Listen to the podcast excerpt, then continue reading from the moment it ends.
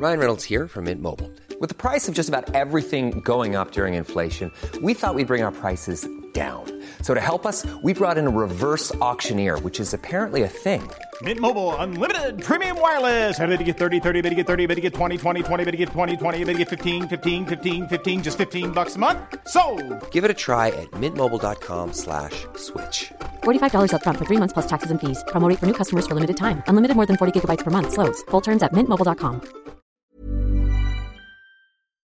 Bonjour à tous, bienvenue dans les belles figures de l'histoire. Ce sont les racines chrétiennes de la ville de Lyon dont nous parlons aujourd'hui avec cette belle figure qu'est Saint Potin, son premier évêque, Saint Potin qui fut aussi le premier évêque de Gaulle au IIe siècle.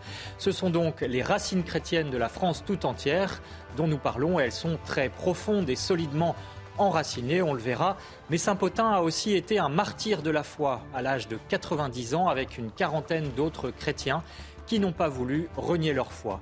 Que nous disent donc ces martyrs de la vie chrétienne en général? On en parle aujourd'hui avec le Père Jean-François Thomas. Bonjour mon Père. Bonjour Émeric. Vous êtes l'auteur de Méditation quotidienne dont le deuxième tome, Hiver, vient de paraître aux éditions Via Romana. Et puis avec Véronique Jacquier, journaliste. Bonjour Véronique. Bonjour à tous. Je le rappelle, cette émission est en partenariat avec l'hebdomadaire France catholique. Alors Saint-Potin, Véronique, c'est donc le premier évêque de Lyon. Pourtant, il n'est pas lyonnais. Non, il n'est pas lyonnais du tout. Il vient de Smyrne, en Asie mineure, c'est-à-dire dans l'actuelle Turquie, euh, une ville qui s'appelle aujourd'hui Izmir et qui est la troisième ville du pays. C'est un disciple de l'évêque de Smyrne, Saint Polycarpe, qui va mourir martyr euh, très âgé, qui est lui-même disciple de Saint Jean, qui est l'un des quatre évangélistes et qui a donc directement connu le Christ. Vous voyez la, la, filiation spirituelle de, de ces hommes-là. Alors pourquoi vient-il à Lyon vers l'an 122 Eh bien pour fortifier les chrétiens qui sont de plus en plus nombreux, pour la plupart d'ailleurs qui ne sont pas des, Gaulois du cru, hein, mais qui font partie d'une petite communauté euh, grecque. Euh, la ville de Vienne, non loin de Lyon, a été évangélisée très tôt. Donc il y a déjà une communauté qui est assez active et dynamique du côté de Vienne. Donc il y a une porosité du côté de Lyon. Lyon, c'est Lugdunum, hein, la, la grande ville euh, de la Gaule romaine. Et il y a ce petit noyau de chrétiens qu'il faut donc fortifier et enraciner dans la foi. C'est pourquoi Potin arrive. Il choisit de construire un oratoire sur la presqu'île de Lyon entre euh, le, le Rhône donc et la Saône, sur l'actuel euh, emplacement de l'église Saint-Nizier. La tradition rapporte qu'il est venu avec une icône de la Vierge Marie, donc il introduit à Lyon le culte marial. Il sera tellement enflammé dans ses sermons, tellement persuasif que l'oratoire est très vite trop petit pour accueillir toute cette communauté qui se fortifie. Et les besoins d'évangélisation, d'ailleurs, sont tellement considérables qu'il écrit à Polycarpe, qui donc, lui, est resté en Asie mineure, euh, actuelle Turquie, à Smyrne, pour lui dire j'ai besoin de renfort, j'ai besoin de renfort. Et Polycarpe lui dit je vais t'envoyer Irénée, euh, qui est jeune, qui est flamboyant, euh, qui a, qui a toute la fougue qu'il faut pour te, pour t'aider. Mais le fameux Irénée arrivera trop tard, parce qu'il arrivera après le martyr de Potin et de 47 autres chrétiens de Lyon, dont la fameuse Sainte Blandine que nous allons évoquer. Père Thomas, racontez-nous le contexte de l'époque. Qu'est-ce que c'était Lyon à l'époque? Une capitale euh, païenne hein Alors c'était bien évidemment une capitale romaine de, de, la Gaule lyonnaise, mais qui était un centre très important à la fois religieux et politique, puisqu'il y avait là le sanctuaire en fait euh, qui euh, était le sanctuaire des dieux euh, à la fois romains et gaulois, où se réunissaient euh, chaque année euh, les chefs de toutes les tribus gauloises qui avaient prêté allégeance à l'Empire romain. Donc ce centre politique et religieux était vraiment le, le, centre de gravitation de, de l'Empire en ce qui concerne la Gaule. donc avec une présence romaine qui euh, veillait au grain et euh, qui euh, essayait d'imposer au peuple gaulois les croyances et les divinités de tout l'Empire. Et dans ce contexte-là, pourquoi est-ce que les chrétiens dérangent? Pourquoi est-ce que l'Empire romain, on va le voir, hein, mais les persécute? Alors il y a plusieurs raisons, parce que bien évidemment, les chrétiens, contrairement à d'autres euh, peuplades qui acceptaient facilement euh, tout le panthéon romain, ne pouvaient pas accepter qu'il y ait d'autres dieux que le vrai Dieu. Ça, c'est une première euh, raison. Et puis la seconde raison, c'est que les Romains, à l'époque, ont confondu le christianisme avec une hérésie qui se répandait. Et cette hérésie, qui est née évidemment dans des groupes chrétiens, euh, conduisait les fidèles à rejeter absolument toute autorité politique, ce qui n'était pas le cas des chrétiens orthodoxes, qui respectaient les lois lorsque ces lois n'étaient pas contraires évidemment à la loi de Dieu. Donc il y a eu sans aucun doute euh, à l'origine, en tout cas à cette époque, hein, on, est, sous l'empereur Marc Aurèle, euh, par ailleurs très grand philosophe, euh, stoïcien, homme très, très brillant, très intelligent, mais bon, qui méprisait évidemment ce, qu'il considérait comme une secte juive. Il y a eu sans doute une incompréhension de ce qu'était vraiment la position chrétienne. Alors, il y a une dimension qu'on associe évidemment à la ville de Lyon, c'est la dimension mariale. Et en fait, Véronique, effectivement, nous l'a expliqué, cette euh, dévotion plonge ses racines très profondément dans l'histoire du christianisme lyonnais. Ça subsiste encore aujourd'hui, mais euh, laïcisé, on peut dire. Alors laïcisé avec la, la, fête des Lumières. La fête des Lumières, mais ça c'est depuis peu de temps en fait. Enfin le bon, je me souviens que lorsque j'étais enfant, on ne parlait pas de la fête des Lumières, c'était encore la fête de la Sainte Vierge. Donc il faut continuer à dire la fête de la Sainte Vierge. Ce n'est pas la fête des Lumières en fait. Euh, les Lumières, ça nous fait penser aussi à des choses euh, Au pas, siècle. pas, forcément très sympathiques du XVIIIe siècle, avec les conséquences que l'on sait à la Révolution. Donc, euh, bon, on peut dire la fête de la lumière, si c'est le Christ qui est la lumière, bien évidemment.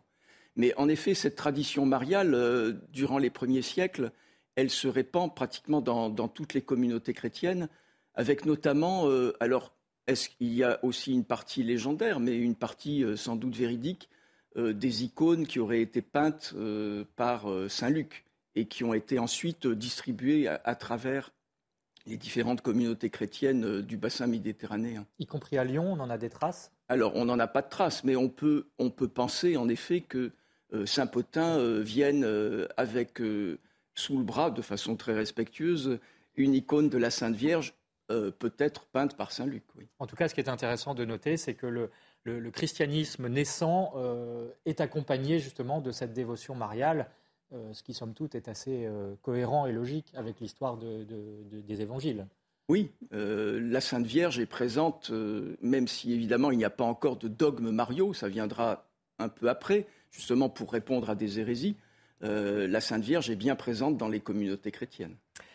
Alors, Véronique, venons-en euh, à la partie la plus horrible, on peut dire, de la vie de Saint-Potin, puisqu'il s'agit de son martyr avec d'autres chrétiens de Lyon, euh, et qui est lié notamment à l'arrivée, effectivement, de l'empereur Marc Aurèle à Rome en 161, qui ordonne une persécution systématique des chrétiens. Et donc, euh, c'est là que Potin et ses compagnons vont être martyrisés de la plus atroce des façons. Alors, Potin, je vous le rappelle, donc, est arrivé à Lyon vers l'an 122. Et euh, on a la preuve de son martyr en l'an 177. Pourquoi sait-on que c'est en l'an 177 Parce que les communautés chrétiennes s'écrivaient, ne serait-ce que pour se fortifier dans la foi. Et on a donc des écrits qui viennent de Lyon et qui sont adressés à justement la communauté chrétienne d'Asie mineure, donc sans doute celle qui entourait l'évêque Polycarpe. C'est comme ça que nous savons ce qui est arrivé à ces chrétiens de Lyon. Donc que se passe-t-il? Eh bien, ces chrétiens disent donc ces lettres euh, sont euh, traqués, interdits de lieux publics.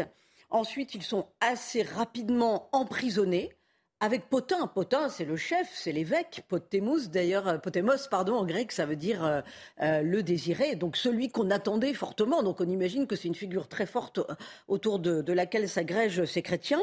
Il est très âgé, donc puisqu'arrivé en 122, là on est en 177, ça veut dire qu'il a eu quand même pendant 50 ans, près de 50 ans, le temps d'enraciner de, la foi à Lyon. Et donc là, on dit qu'il a 90 ans. Euh, il est emprisonné avec des fidèles, il reçoit des coups, il est traîné devant le gouverneur. Celui-ci lui demande quel est le Dieu des chrétiens? Réponse magnifique de Potin tu le connaîtras si tu en es digne. Et il mourra, lui, dans son cachot, à la suite de mauvais traitements. Mais euh, l'histoire ne s'arrête pas là. La haine se déchaîne contre les chrétiens qui l'accompagnent. Ils sont en tout 48 et ils vont être 48 à mourir en quelques jours, dont la fameuse Sainte Blandine, gardée pour le dernier jour afin qu'elle renie sa foi. Alors euh, pourquoi? Ben, Parce qu'elle avait vu le, supplice subi par les autres, donc on espérait qu'elle allait enfin renier sa foi le dernier jour, mais ce ne sera absolument pas le cas. On l'attache à un poteau. Euh, les, bêtes fauves, vous connaissez la, tradition, ne veulent pas la toucher. Donc euh, au bout de quelques jours, c'est la seule qui reste vivante dans l'arène. la foule est impressionnée par son héroïsme et lui demande d'abjurer sa foi, ce qu'elle refuse de faire. Alors on invente pour elle un nouveau supplice, on la met dans un filet à poisson et on jette sur elle une vache furieuse qui va évidemment l'encorner, mais là encore elle ne va pas mourir, donc il va falloir l'achever euh, en l'égorgeant. Père Thomas, le rôle d'un évêque à l'époque, c'est vraiment d'être un pasteur pour son peuple. C'était pas rien parce que ça voulait dire conduire des gens à la mort. Comment on l'explique Comment on explique le sens du martyr? Euh, alors tout d'abord, il y a la figure de l'évêque. C'est intéressant parce que aujourd'hui, on se représente l'évêque tel qu'on le connaît. Euh, de, nos jours ou depuis quelques siècles. Euh, un évêque, euh, durant les premiers siècles, c'était un évêque qui était vraiment non seulement très proche de son troupeau, mais qui faisait partie intégrante du troupeau. C'était de toutes petites communautés. Regardez même la carte des diocèses français jusqu'à la Révolution. il y a beaucoup de diocèses qui ont été supprimés ensuite lorsque Napoléon a refait la géographie religieuse de la France. Euh, il y avait des diocèses qui étaient encore minuscules. Donc euh, le pasteur connaissait vraiment ses brebis et euh, il vivait avec elles, il vivait avec l'odeur des brebis alors pour le coup. Donc il était le modèle, il était le modèle et durant ces, ces, deux premiers siècles, nous avons encore une tradition apostolique qui est, vous l'avez signalé, qui est bien connue et qui est directe. Donc les fidèles regardent vraiment l'évêque comme euh, un apôtre, euh, pas simplement un successeur lointain des apôtres, mais vraiment comme un apôtre. Donc il a un rôle de, modèle et ce n'est pas un administrateur. Qu'est-ce qu'il aurait à administrer d'ailleurs? Euh, Non, c'est un prédicateur, c'est un enseignant et c'est celui qui administre les sacrements. D'ailleurs, pendant assez longtemps, c'est uniquement l'évêque qui va administrer les sacrements. Les prêtres seront là pour l'aider. Ce n'est que peu à peu, évidemment, lorsque la communauté va s'agrandir, qu'il euh, aura besoin de, délégués qui prendront en charge également l'administration des sacrements. Donc pour le martyr, euh, l'évêque, comme il est le successeur des apôtres, comme il est un apôtre, euh, bien les apôtres, ils ont versé leur sang pour, pour notre Seigneur. Donc il était tout à fait normal. Et Saint Potin, venant d'Orient, où il y avait déjà eu des persécutions, je pense, dès son berceau, euh, dès sa, prime jeunesse chrétienne, avait eu l'habitude de voir autour de lui des martyrs et il était prêt, de façon tout à fait naturelle, à verser son sang également euh, avec ses brebis.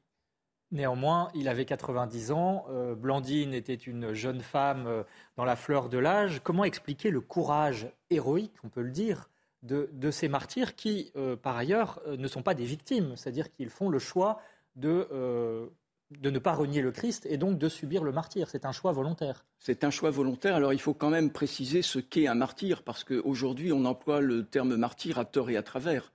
On emploie même le terme martyr euh, quand euh, il y a par exemple des attentats islamistes. Non, le martyr n'est pas celui qui verse le sang.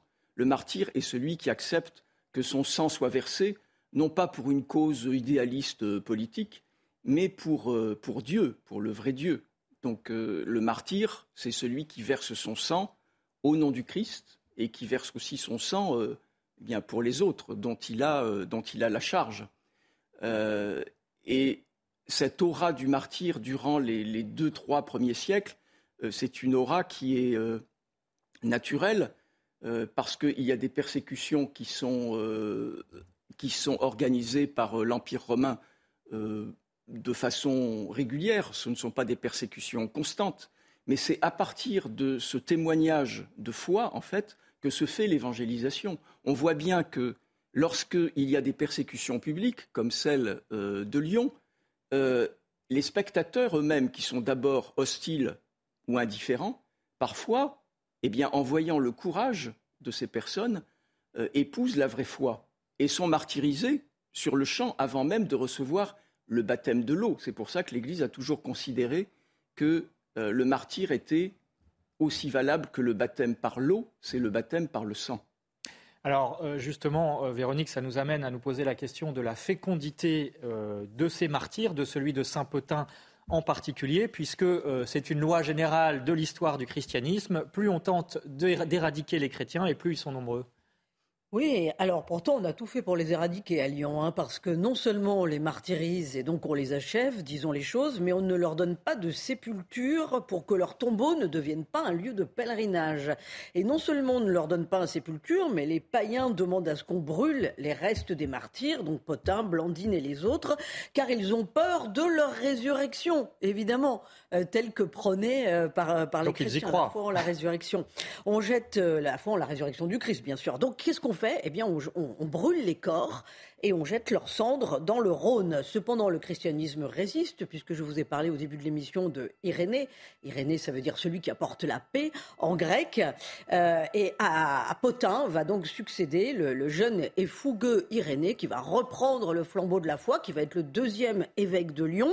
Lui aussi vient de Smyrne. Il arrive donc après le massacre. Alors dit-on sans doute parce qu'il était à l'époque en mission auprès du pape à Rome. Euh, et il entretient donc la foi des fidèles. Il va combattre aussi les, hérésies, on va en parler. Euh, Père Thomas, c'est quand même euh, un sacré personnage puisqu'il a été déclaré docteur de l'Église par le pape François en 2022.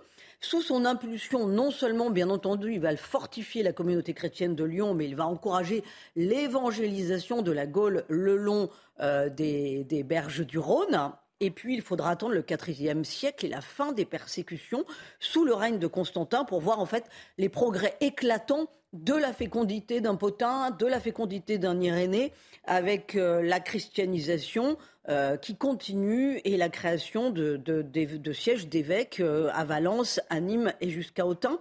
Alors, Père Thomas, Saint Irénée, lui, il échappe à la persécution. C'est presque providentiel qu'il vienne reprendre le flambeau comme ça de, Potin à Lyon. Qu'est-ce qu'on sait d'Irénée finalement? Alors, Irénée, après l'évêque martyr, le premier évêque martyr, on a un évêque qui est un évêque euh, théologien et un des plus grands théologiens des premiers siècles de l'Église. Euh, selon la belle formule, donc, euh, voilà, que tout le monde connaît maintenant, le sang des martyrs, c'est une semence de chrétiens. Et on voit bien que l'évangélisation, c'est comme quand on laboure un champ, en fait. Il faut d'abord, pour l'Église, qu'il y ait ce sang des martyrs pour qu'ensuite euh, la graine puisse germer, la graine, la graine de l'évangile. Mais ça veut dire que, Dieu a besoin de ce sang? Alors Dieu n'a pas besoin évidemment euh, de sang euh, humain comme un Dieu païen a besoin de sacrifices humains. Il ne demande pas ça, puisque le, sang qui, qui, est le sang du salut, c'est celui de son Fils. Donc le sang du Fils suffit. mais il n'empêche que bien ceux qui sont habités par le, feu de la foi, qui sont zélés, euh, sont parfois capables de suivre le Christ euh, jusqu'à verser leur propre sang à son image pour être euh, plus unis à lui. Alors il y a une question euh, qui se pose, c'est qu'avec euh, le récit de Saint Potin, donc on, voit renaître euh, le, christianisme, la fraîcheur, on peut dire, du christianisme antique, hein, des premiers siècles de l'Église et notamment en France. cependant, aujourd'hui, on peut se dire que ce culte des martyrs, il a quand même beaucoup, il s'est beaucoup attiédi. Donc est-ce que c'est lié aux périodes de foi, ce culte des martyrs? Est-ce qu'il faudrait renouer avec ce culte-là justement? Alors c'est vrai que dans nos pays, euh, nous n'avons plus tellement l'habitude euh, maintenant depuis euh, bah, le XIXe siècle de verser notre sang pour le Christ, mais cela peut revenir. Mais il n'empêche que dans l'histoire de l'Église, c'est constamment qu'il y a des persécutions et qui vont parfois, qui vont parfois jusqu'à verser le sang des chrétiens. Donc le martyr, c'est vraiment au centre de la foi du chrétien. Et ce n'est pas par hasard si pour la célébration de la messe, euh, dans la pierre d'autel, il y a euh, de façon traditionnelle maintenant depuis des siècles et des siècles des reliques des martyrs pour montrer qu'il y a ce lien avec le sang des, chrétiens versés. Mais vous pourrez remarquer que lors des canonisations, même des canonisations les plus récentes, il y a beaucoup de canonisations de martyrs et de martyrs contemporains. Il ne faut pas oublier. ça continue aujourd'hui, en fait, cette persécution. Et ça continue aujourd'hui. romain. Oui, bien sûr. Euh, il y a eu beaucoup de canonisations de martyrs euh, de l'époque communiste, de l'époque nazie, euh, de la guerre civile d'Espagne. Et aujourd'hui, c'est tous les jours pratiquement que l'on peut lire d'horribles nouvelles de chrétiens qui sont persécutés dans des pays comme le Pakistan, des pays à majorité musulmane, y compris l'Inde, des pays communistes comme la Chine, la Corée du Nord, etc. Donc euh, ce, ce, sang continue d'être versé. Alors Véronique, pour se rendre sur les traces et sur les pas de Saint-Potin, il faut bien sûr aller à Lyon. Oui, à Lyon, euh, sur la colline de l'Anticaille, euh, on a redécouvert le cachot de Potin euh, au XVIIe siècle lors de la construction d'un monastère. Alors il y avait des vestiges antiques sur cette montagne de l'Anticaille et en sous-sol il y avait des caveaux et on s'est rendu compte que le site était celui de l'ancien palais impérial romain. Donc on en a déduit que les prisons étaient à côté du palais impérial et que donc c'est là qu'avait séjourné Potin ainsi que d'autres chrétiens. Donc au XVIIe siècle, aménagement d'un oratoire puis d'une chapelle, parce que c'est un siècle où on exalte la, mémoire des, premiers martyrs. En 1658, Louis XIV et la reine-mère viendront prier devant le cachot de Saint-Potin. Et puis après la Révolution en 1805, et ça, ça va permettre aussi de relancer le culte à Saint-Potin, le pape Pie VII viendra lui aussi prier devant le, cachot. Alors quand je vous dis que ça relance le culte de Saint-Potin, c'est qu'il a, euh, suivant certaines époques, été euh, oublié. Par exemple, il y a eu un pèlerinage qui s'appelait le pèlerinage des merveilles entre le 9e et le 14e siècle pour célébrer la mémoire des martyrs de Lyon, dont Saint-Potin. À l'époque, on pensait plus à Potin qu'à Blandine. Et puis, c'est tombé en désuétude. Donc, on, voit ensuite, 17e siècle, exaltation du culte des martyrs, arrivé depuis 7 en 1805. Et puis, c'est cela qui va engendrer, en 1842, euh, la construction de la fameuse église euh, Saint-Potin euh, dans le centre de Lyon. Notez qu'il y a évidemment à Lyon une église Saint-Irénée, une église Saint-Polycarpe et une église Sainte-Blandine construite au XIXe siècle au sud de la gare de Perrache. Euh, Saint-Potin, c'est aussi par exemple le patron d'une toute petite commune dans le Var à côté de Saint-Julien-sur-Verdon qui s'appelle Varage. Et on voit Potin qui est porté en procession tous les 2 juin, puisque c'est la fête des martyrs de Lyon. Merci Véronique. Très rapidement, puisque nous sommes très en retard, que faut-il lire pour découvrir la vie de Saint-Potin? Au matin de la France chrétienne de Francine Bay, c'est chez Transmettre, où là vous avez vraiment un panorama de, tous les premiers euh, évêques qui ont construit la Gaule. Blandine et les martyrs de Lyon par Henri Quentin aux éditions de l'Emmanuel. Euh, il y a aussi un livre sur Saint-Irénée, La foi démontrée, ça c'est aux éditions du Cerf pour bien comprendre sa dimension de théologien. Et puis bien entendu, France catholique. Allez sur le site france-catholique.fr pour connaître la vie des saints. Merci Véronique, euh, merci Père Thomas euh, d'avoir éclairé cette belle figure de Saint-Potin. Un dernier mot pour vous dire qu'il est fêté le 2 juin en compagnie des autres martyrs de Lyon. Nous en connaissons une quarantaine, dont Sainte-Blandine, on en a parlé. Et puis il y a aussi un gâteau lyonnais connu exclusivement à Lyon ou presque, le Saint-Potin, qui est à base de meringue, de crème et de nougatine. Et puis le dicton euh, du jour inspiré de Saint-Potin à la Saint-Potin, bonhomme, sème ton sarrasin. Merci d'avoir suivi cette belle figure. L'info continue sur CNews. Et puis n'oubliez pas, demain à 13h, l'émission Enquête d'esprit, l'actualité religieuse et spirituelle qui sera consacrée ce jour au mystère de l'incarnation, Dieu qui se fait homme. Merci d'avoir suivi cette émission.